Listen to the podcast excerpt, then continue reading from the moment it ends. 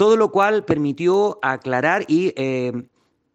encontrar a la víctima en horas de la madrugada, aproximadamente a la una hora con 35 minutos en el sector de Nueva Braunau, quien no había sido víctima de secuestro ni de delito alguno y por el contrario había eh, entregado información a su mujer falsa sobre un presunto delito de secuestro que nunca ocurrió.